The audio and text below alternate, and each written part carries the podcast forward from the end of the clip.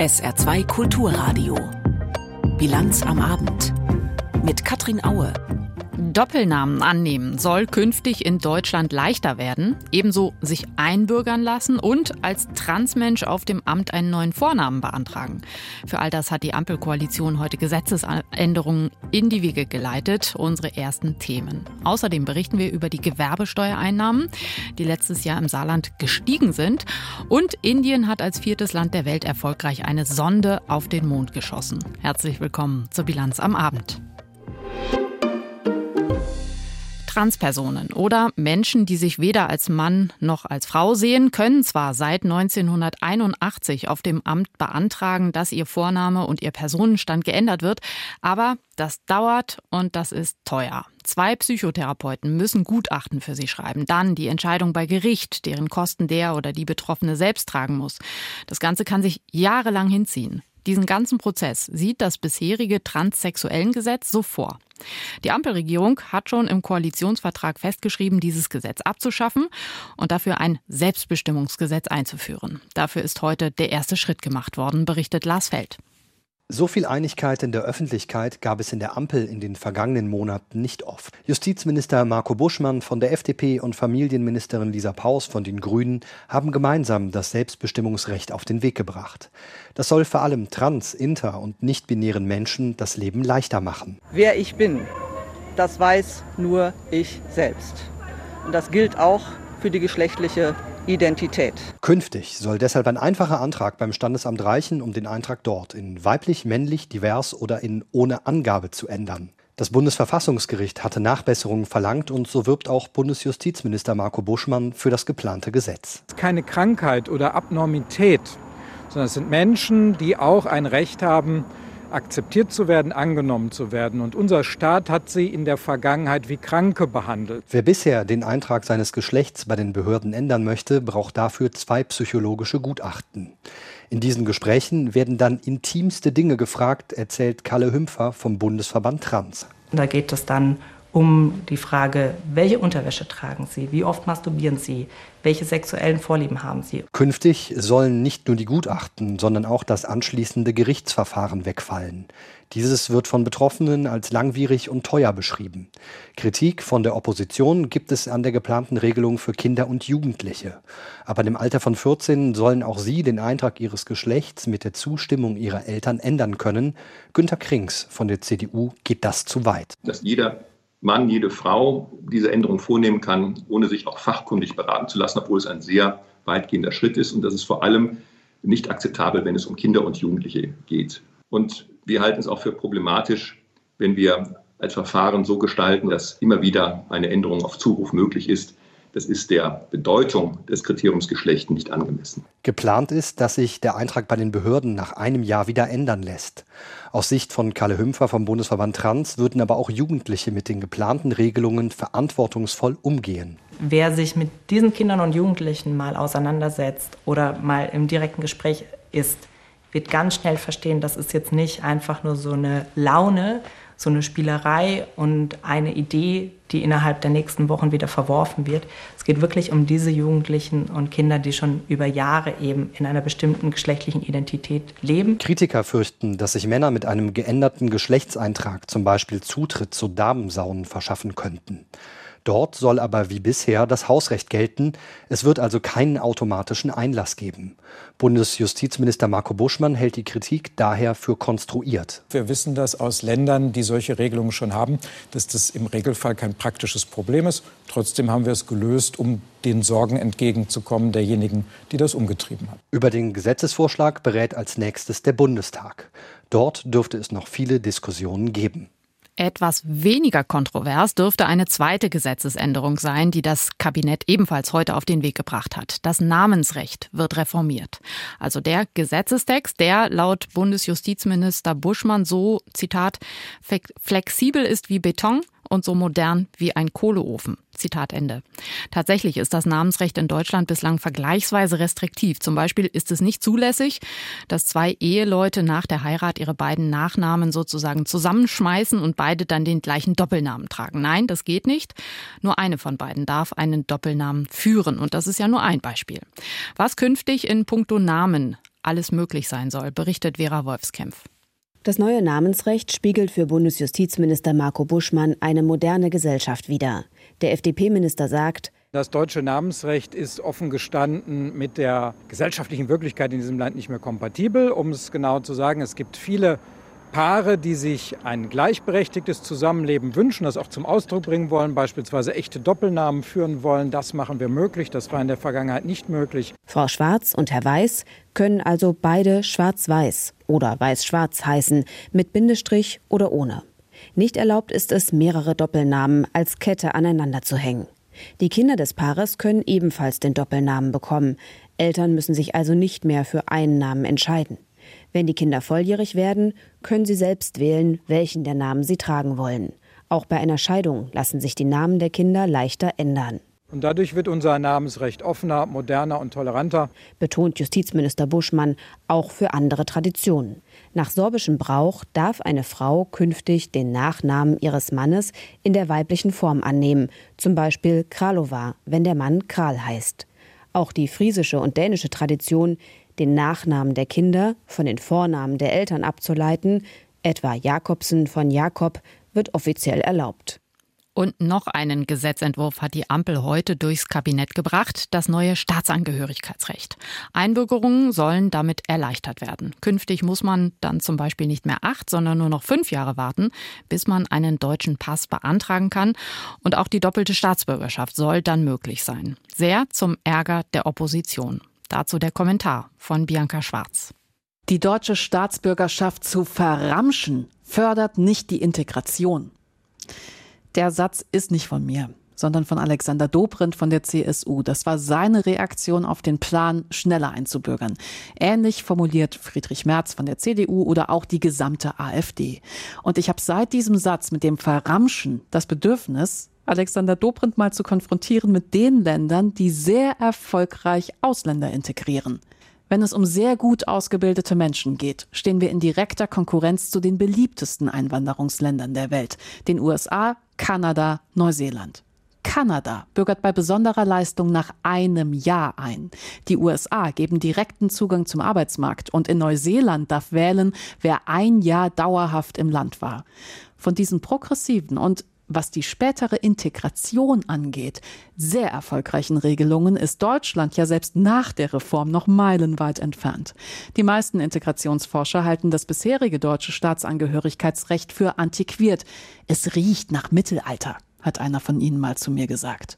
Die deutsche Staatsbürgerschaft zu erhalten, das muss einen Wert haben, selbstverständlich. Es ist das klarste Bekenntnis zu unserem Land.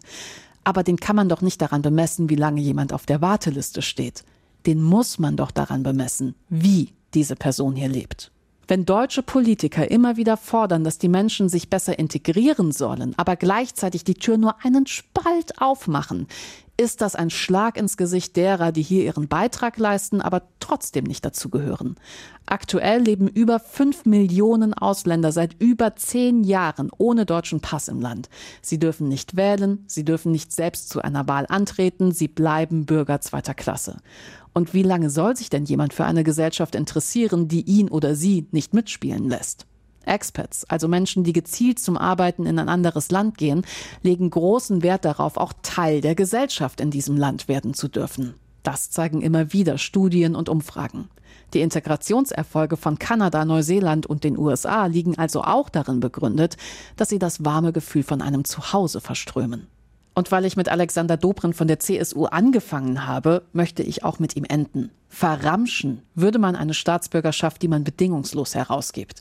Die Ampel aber hat mit dieser Reform die Bedingungen verschärft, und zwar trotz der Kritik der Grünen, der Kirchen und der Verbände.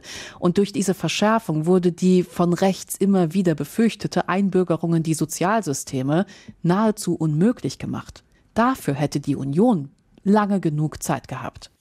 Die Meinung zur Reform des Staatsangehörigkeitsrechts von Bianca Schwarz aus dem ARD Hauptstadtstudio. Die Städte und Gemeinden im Saarland haben letztes Jahr so viel Gewerbesteuern eingenommen wie noch nie. Fast 600 Millionen Euro sind 2022 an die Kommunen geflossen.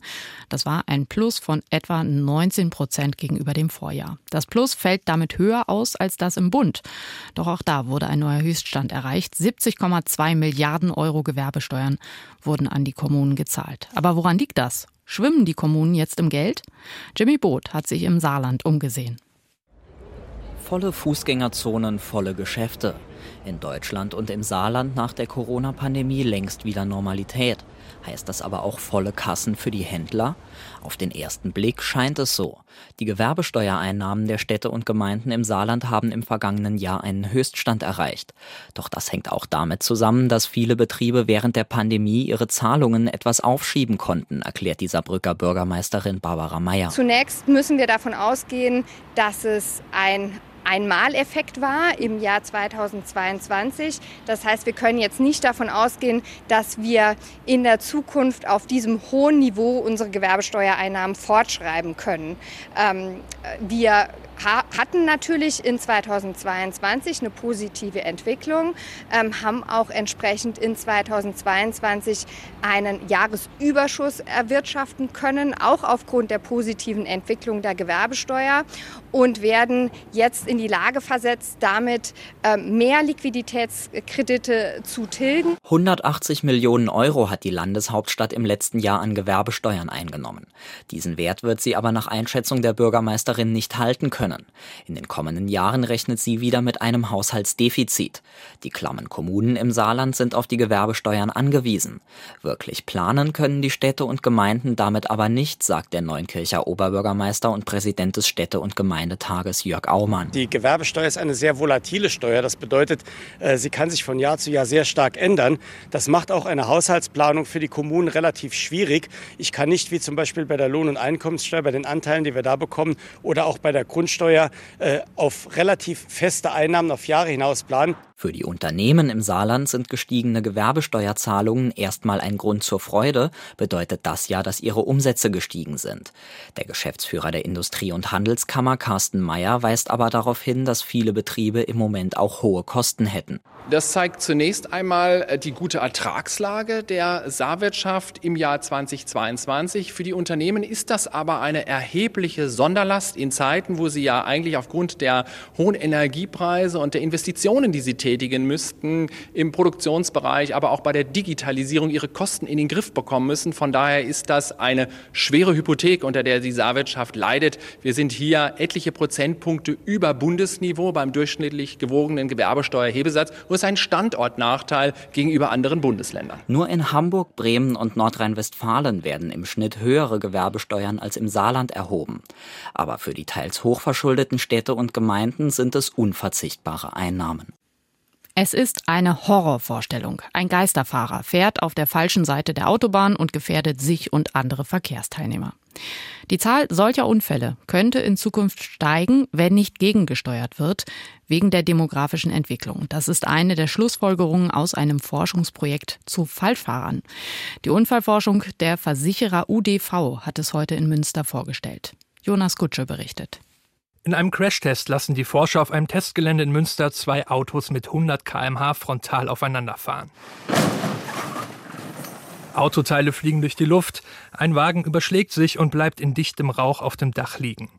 Siegfried Brockmann ist Leiter der Unfallforschung der Versicherer und möchte mit diesem Crashtest zeigen, welche Gefahren von Falschfahrern ausgehen können. Also diese beiden Wracks, sieht man schon, sind natürlich erheblich deformiert.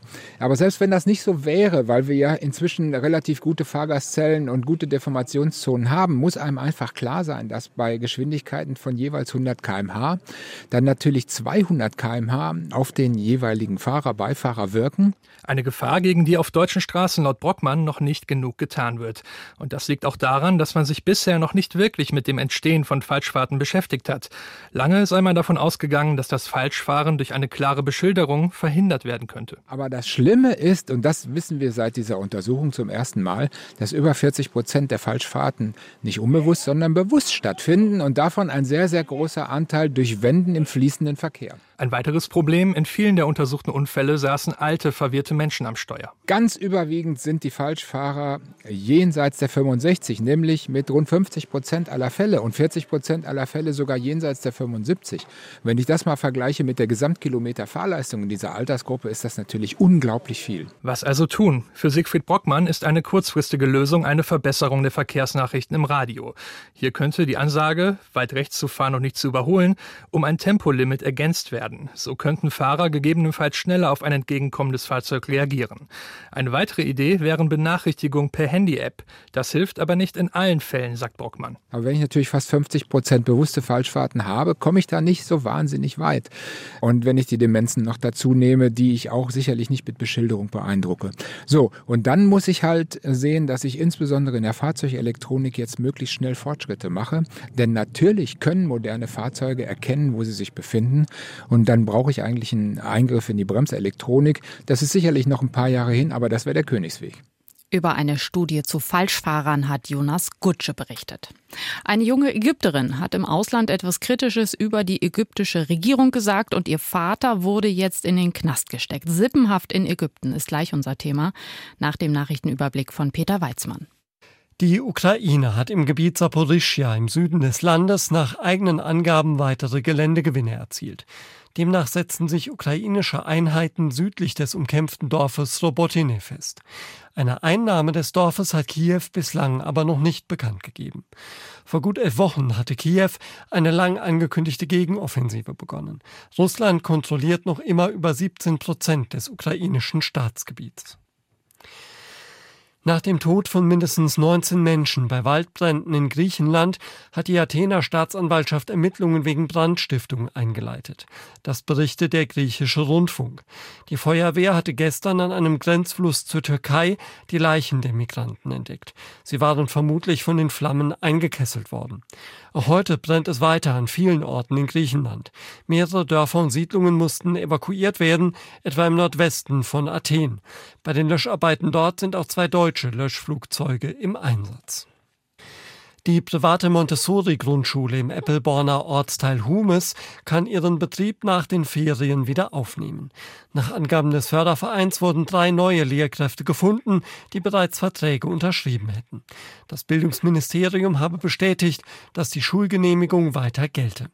Neu verpflichtet wurden eine Grundschullehrerin, eine Förderlehrerin und eine Lehrerin für die Sekundarstufe 2. Während der Sommerferien hatten zwei Lehrkräfte überraschend gekündigt, daher war noch unklar, ob der Schulbetrieb weitergehen kann. In St. Wendel kämpfen die Radrennfahrer zur Stunde im Prolog der Deutschlandtour um die besten Zeiten. Sie fahren über 2,3 Kilometer durch die Innenstadt. Die rund 119 Teilnehmer sind nacheinander unterwegs. Der Innenstadtbereich ist noch bis 19 Uhr für Autos gesperrt. Morgen führt die erste Etappe der Deutschlandtour dann von St. Wendel durch das nördliche Saarland bis nach Merzig. Der Staatschef von Ägypten, Abdel Fattah al-Sisi, versucht zurzeit, sich international in ein günstiges Licht zu stellen. In den vergangenen Tagen hat er wieder Regimekritiker, die in Haft saßen, begnadigt. Seit April haben die Behörden rund 1000 politische Gefangene freigelassen. Alles im Rahmen des sogenannten nationalen Dialogs, den die Regierung angestoßen hat. Nur im selben Zeitraum sind laut Menschenrechtsaktivisten rund 3000 Menschen aus politischen Gründen festgenommen worden. Und zusätzlich werden jetzt immer mehr Fälle bekannt, die stark nach Sippenhaft aussehen. Anne Almeling berichtet. Es war keine leichte Entscheidung für Fascha El-Adli, nach Kairo zu reisen, aber sie wusste, was auf dem Spiel steht. 40 Stunden waren bereits vergangen, seit ihr Vater am Flughafen in Kairo festgesetzt worden war, ohne dass die Familie über seinen Verbleib informiert wurde. Zwei Tage nach seinem Verschwinden am vergangenen Freitag landete die 30-jährige Deutsche mit ägyptischen Wurzeln in Kairo um ihn ausfindig zu machen. Ich weiß, dass mein Vater nichts getan hat und ich weiß, dass mein Vater nicht politisch aktiv ist. Es wäre nicht das erste Mal, dass der ägyptische Staat Menschen willkürlich verhaften oder verschwinden lässt. Die Sicherheitskräfte gehen mit aller Härte gegen Regimekritiker vor und gegen deren Verwandten. offenbar um die Kritiker unter Druck zu setzen. Faja El-Adlis Vater ist der einzige in der fünfköpfigen Familie, der keinen deutschen Pass besitzt. Und die junge Assistenzärztin aus Frankfurt ist keine Unbekannte. Sie beschimpfte den ägyptischen Präsidenten Abdel Fattah al-Sisi bei einer Pressekonferenz während dessen ersten Staatsbesuchs in Berlin vor acht Jahren als Mörder. Es war vielleicht der einzige Moment im Leben des ägyptischen Machthabers, in dem er Protest gegen seine Militärdiktatur selbst miterlebte. Ich bereue auf keinen Fall, dass ich mich für Menschenrechte eingesetzt habe und dass ich für andere Menschen sozusagen gesprochen habe und Zivilcourage gezeigt habe. Auf der anderen Seite weiß ich, dass die Verhaftung meines Vaters auf jeden Fall zusammenhängen kann mit dem, was ich in der Pressekonferenz gesagt habe. Fajes Vater wird die Verbreitung von Falschnachrichten zur Last gelegt. Das weiß die Familie inzwischen. Ein üblicher Vorwurf gegen Menschen, denen das ägyptische Regime keinen Rechtsbruch nachweisen kann. Immer wieder werden in Ägypten die Verwandten von Regimekritikern verhaftet, sagt der ägyptische Menschenrechtsanwalt Gamal Eid. Es gibt unzählige Beispiele. Von einem in Washington lebenden Ägypter, Mohammed Sultan, wurden sieben Familienmitglieder festgenommen. Im Fall des möglichen Präsidentschaftskandidaten Ahmed Atantawi wurden seinen Angaben zufolge ein Dutzend Verwandte verhaftet. Die Familien von einigen oppositionellen Medienschaffenden im Ausland wurden festgenommen, als Geiseln und als Druckmittel. Diese Fälle offenbarer Sippenhaft häufen sich in jüngster Zeit in einem Land, in dem das Festnehmen und Verschwindenlassen von Regimekritikern längst übliche Praxis ist. Die Möglichkeiten für Ägypter, Rechtsbeistand und einen fairen Prozess einzufordern, sind sehr begrenzt. Ein Grund dafür, dass Fascha el-Adli sich große Sorgen um ihren Vater macht. Mehrere Anwälte haben betont, dass es ein sehr rechtsfreier Raum ist. Das heißt, dass Menschen einfach nur festgenommen werden können, weil sie irgendeinem Sicherheitsdienst nicht gefallen. In Kairo versucht die junge Deutsche nun, ihren Vater ausfindig zu machen und auf seine Freilassung zu drängen, obwohl sie sich dadurch auch selbst in Gefahr begibt. Seit gestern sitzen sie in Johannesburg zusammen, Vertreter der fünf BRICS-Staaten Brasilien, Russland, Indien, China und Südafrika. Schon jetzt wurde deutlich, sie wollen mehr Einfluss in der Welt. Sie wollen die Dominanz der westlichen Industrieländer verringern. Ein Mittel dafür könnte sein, ihre Staatengemeinschaft zu vergrößern. Rund 40 Aufnahmekandidatenländer gibt es. Einige könnten es schaffen, wie Jana Gent berichtet. Es sieht sehr danach aus, als könnte BRICS, die Vereinigung der aufstrebenden Wirtschaftsnationen, bald neue Mitglieder haben. Bei einer öffentlich übertragenen Diskussionsrunde war der Tenor klar. Alle fünf Mitglieder der BRICS-Familie, wie sie sich selbst gern bezeichnen, sind dafür. China und Russland sind die Staaten, die das meiste Interesse daran zeigen, um dem Block global mehr Gewicht zu verleihen, auch gegenüber dem Westen. Südafrika und Brasilien befürworten eine Erweiterung auch. Der brasilianische Präsident Luiz Inácio Lula da Silva sagte, es ist eine weitere Gelegenheit für uns, die Anliegen des globalen Südens in Bezug auf Ungleichheiten und nachhaltige Entwicklung voranzubringen, damit die Dynamik, die die Gründung von BRICS vor 15 Jahren motiviert hat, uns weiterhin beim Aufbau einer multipolaren, fairen und solidarischen internationalen Ordnung inspiriert. Ein Vertreter Indiens war in Sachen Erweiterung etwas vorsichtiger. Er sagte, Ministerpräsident Narendra Modi sei offen für die Aufnahme neuer Mitglieder, es müsse aber Grundregeln geben. Daniel Bradlow, der an der Universität Pretoria lehrt, meint, für Südafrika stehe einiges auf dem Spiel, falls BRICS neue Mitglieder aufnimmt. Für ein Land wie Südafrika, das das kleinste der BRICS-Staaten ist, hat es deutliche Vorteile, Teil eines exklusiven Clubs zu sein. Wenn es klein ist, dann gibt es jedes Jahr Treffen. Unser Präsident kann mit dem von China oder dem Ministerpräsidenten von Indien reden. Je mehr man die Gruppe ausweitet, desto weniger exklusiv wird sie. Als einziges afrikanisches BRICS-Land sind wir privilegiert. Das könnte sich ändern, wenn mehr afrikanische Länder oder andere Länder aufgenommen werden be diminished if more African countries or more other countries are admitted. Fakt ist, die BRICS-Staaten wollen unabhängiger werden vom Westen und sich gegenseitig unterstützen. Mehr Mitglieder, das bedeutet auch mehr globales Gewicht. Das Beispiel, das bei dem Gipfel wiederholt genannt wurde, war die Covid-Pandemie. Entwicklungsländer hätten betteln müssen, um Impfstoffe zu bekommen. Südafrikas Präsident Cyril Ramaphosa dankte China explizit für die Hilfe seiner Zeit. I wish to make special mention of Besonders erwähnen möchte ich Hilfe und Unterstützung, die wir kürzlich von China erhalten haben. Die Unterstützung, die wir während der schwierigen Covid-Zeit erhielten, war enorm. Die Lieferung von persönlicher Schutzausrüstung, die damals dringend benötigt wurde, und die Versorgung mit Impfstoffen haben wir von China zur rechten Zeit erhalten. Und auch der Krieg in der Ukraine war Thema. Nicht zuletzt, weil der russische Präsident Wladimir Putin sich in einer Videobotschaft äußerte. Er war nicht persönlich angereist, weil gegen ihn ein internationaler Haftbefehl vorliegt. Er sagte, sein Land wolle den, so wörtlich, Konflikt in der Ukraine beenden. Er wiederholte aber den Vorwurf, der Krieg sei durch den Westen ausgelöst worden. Russland hat beschlossen, Menschen zu unterstützen, die für ihre Kultur, ihre Traditionen, ihre Sprache und ihre Zukunft kämpfen. Unser Handeln in der Ukraine wird nur von einem Ziel geleitet, den vom Westen entfesselten Krieg zu beenden. Die anderen BRICS-Partner äußerten den Willen darauf hinzuwirken, schnellstmöglich einen Waffenstillstand in der Ukraine zu erreichen und den Krieg friedlich zu lösen. Sehr ernste Themen beim BRICS-Gipfel in Johannesburg. Aber kurz Zeit zum Jubeln war dann doch. Indiens Premier Modi hat sich von Johannesburg aus mitten am Verhandlungstag in sein Heimatland schalten lassen, um seinen Raumfahrtpionieren zu applaudieren. Die haben es nämlich heute als viertes Land überhaupt geschafft, eine Sonde auf dem Mond landen zu lassen, die Chandrayaan 3. Über diese Mondmission spreche ich jetzt mit Charlotte Horn, unserer Korrespondentin in Indien. Frau Horn, nicht nur der Premier Modi hat heute gejubelt, nehme ich an.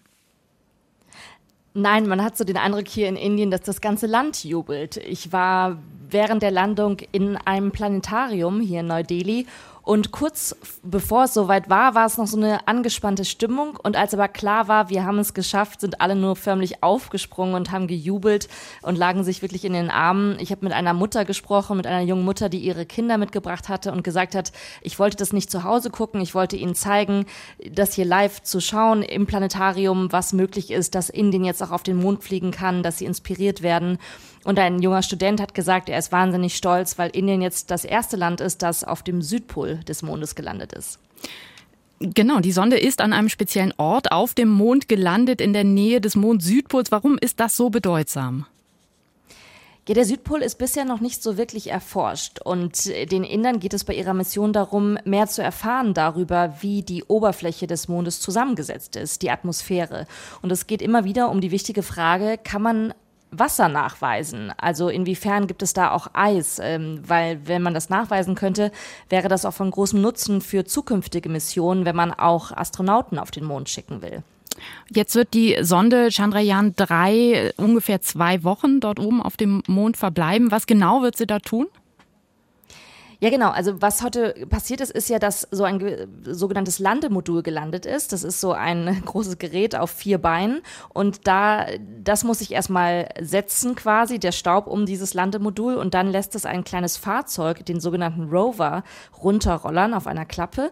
Und dieser Rover hat sechs Räder und der wird dann über die Mondoberfläche fahren und eben hat verschiedene Messgeräte und wird eben verschiedene Daten erfassen, also chemische Elemente zum Beispiel und Fotos machen. Und das äh, die kuriose Anekdote ist noch, dass die Räder imprägniert sind mit einem Symbol, also mit dem Nationalsymbol von Indien, mit dem Ashoka-Symbol und auch mit dem Symbol für die indische Raumfahrtbehörde. Das heißt, die Inder lassen sprichwörtlich ihren Abdruck auf dem Mond. Ja, was bezweckt, was bezweckt Indien denn mit dieser Mondmission? Also wir haben schon oft gehört in letzter Zeit, immerhin gibt sich Premier Modi zurzeit insgesamt sehr selbstbewusst, was die Rolle seines Landes in der Welt angeht, also jetzt auch oben auf dem Mond, ja? Genau, und diese Mondmission soll das nochmal untermauern. Und es ist natürlich genau in Modis Sinne, dass das jetzt geglückt ist. Er will Indien präsentieren in der Welt als starken neuen Partner, gerade jetzt, wo Indien ja auch die G20-Präsidentschaft innehält. Der G20-Gipfel ist quasi ums Eck in zwei Wochen hier in Neu-Delhi. Und Indien will sich auch beweisen als große neue Raumfahrt. Nation, also für Technologie, dass es eben auch Satelliten zur Verfügung stellen kann und äh, allein die Zahl der Startups im Bereich Raumfahrt haben sich in den vergangenen drei Jahren hier in Indien verdoppelt. Also es geht auch ganz klar, es gibt ein wirtschaftliches Interesse und die Inder sagen auch, wir machen es übrigens günstiger als andere. Und Sie haben am Anfang ja betont, dass auch die Bevölkerung da irgendwie mitzumachen scheint. Zumindest begeistert sind Sie schon mal, ja?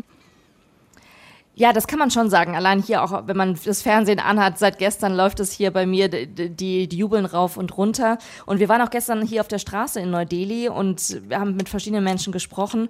Und äh, zum Beispiel eine Krankenschwester hat gesagt, sie ist wahnsinnig stolz, weil Indien doch oft in der Welt nur als armes Land wahrgenommen wird. Aber es gab auch andere Stimmen, zum Beispiel ein Bauarbeiter, der hat gesagt, warum gebt ihr eigentlich so viel Geld aus? Das könntet ihr doch genauso uns ärmeren Menschen zugutekommen lassen. Also da sieht man, äh, nicht alle jubeln nur in Indien äh, zu dieser jetzt geglückten Mondlandung.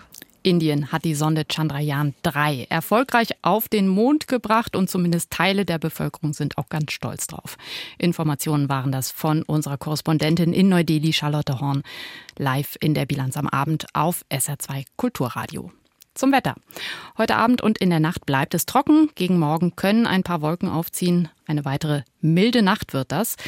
Morgen scheint dann anfangs noch die Sonne, aber ab den Mittagsstunden. Dann geht's los, dann gibt's Schauer und einzelne Gewitter und die können auch kräftig ausfallen und hier und da Starkregen, Hagel oder Sturmböen mitbringen. Das war die Bilanz am Abend. Meist Katrin Aue. Tschüss.